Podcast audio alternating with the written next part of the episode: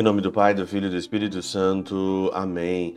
Olá, meus queridos amigos, meus queridos irmãos. Encontramos mais uma vez aqui no nosso Teós, Viva de Coriés, Percor, Maria, nesse dia 19, hoje, né, de novembro, nesse sábado de 2022, praticamente aí hoje, é o último dia aí, então, amanhã a gente vai já celebrar aí a festa de Cristo, o Rei do Universo. O tema de hoje é de Lucas 20, 27 a 40, e é um tema muito interessante porque é um tema sobre casamento, né? Essa perícope aqui, essa parte do evangelho, é uma parte onde Jesus então é questionado sobre a lei de Moisés, que diz o seguinte: Mestre, Moisés deixou-nos escrito: se alguém tiver um irmão casado e este morrer sem filhos, deve casar-se com a viúva a fim de garantir a descendência do seu irmão. Então havia sete irmãos. E esses sete irmãos casou com a viúva do primeiro irmão, né? E aí então a pergunta é essa: no céu, né? Quem será a esposa?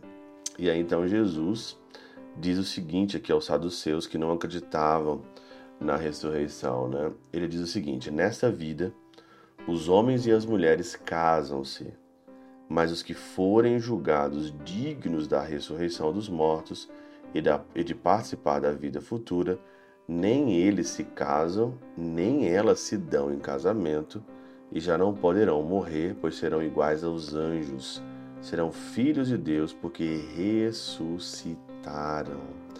Então, o que as pessoas às vezes não entendem é que o matrimônio ele é um sacramento para esta vida, para esta terra.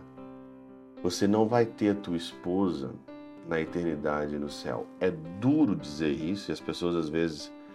Porque vocês vão estar na eternidade em outro patamar, que é o patamar de anjo, de eternidade.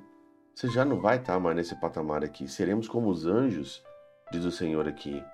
Por isso que Santa Teresinha, né, um dos seus poemas assim maravilhosos, né, da castidade, ela fala que a castidade nos torna irmã dos anjos, porque nós já começamos a viver aquilo que nós seremos. Por isso que o celibato, né, a castidade bem vivida de fato mesmo, né, sem trapaças, sem aprontar nos bastidores, né, que muitas das vezes a gente faz, que a gente tem que pedir perdão, a gente tem que se confessar, é isso, vem disso. Porque o Senhor, ele já começa a dar aqui nessa terra sinais do que será a vida futura. Por isso que a gente pode hoje questionar por que, que as pessoas hoje casam. Né? Quais são as motivações hoje das pessoas casarem, das pessoas estarem casadas? São diversas motivações. Né? O que mais a gente percebe nisso tudo é que hoje há uma enrolação grande para o casamento. As pessoas namoram 10, 15, 20 anos e aí então que elas vão casar.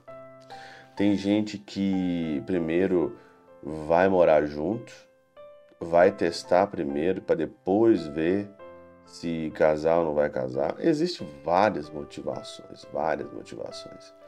Mas a motivação certa para o casamento é você ali ser é, aberto, principalmente à família, à vida, aberto não só para um prazer individual dos dois do casamento, mas estar aberto principalmente para fazer uma família. E estar aberto para sofrer.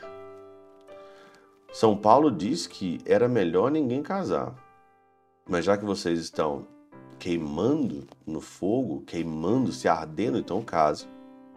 Mas na vida você vai ter tribulação. Por que, que hoje existe tanta separação?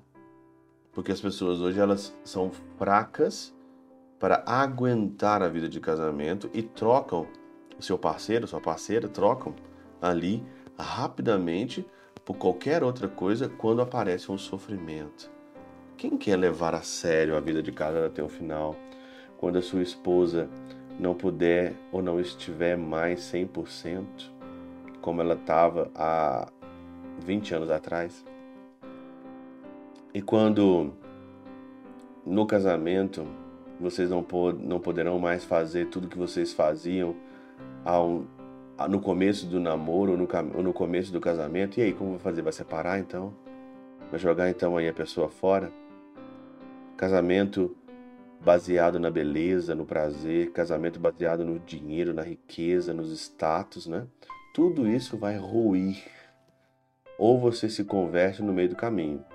Tem gente que se casou, tem gente que não percebeu o que, que era de fato mesmo a vida de casado, de casamento, e se converteu no meio do caminho. Entendeu que também o Senhor te colocou no matrimônio para salvar a tua vida.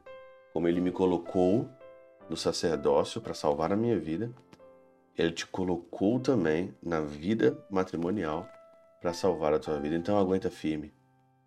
Aguenta firme, não siga a estatística que fala que quase ou a metade dos casamentos hoje terminam no divórcio, na separação, porque casaram com uma intenção totalmente errada. Casaram com uma intenção que não é a de fato a que o Senhor pensou para o sacramento do matrimônio. Pela intercessão de São Chabel de Mangluf, São Padre Pio de Peltrautina, Santa Teresinha do Menino Jesus e o Doce Coração de Maria, Deus Todo-Poderoso vos abençoe. Pai, Filho e Espírito Santo, Deus sobre vós e convosco permaneça para sempre. Amém.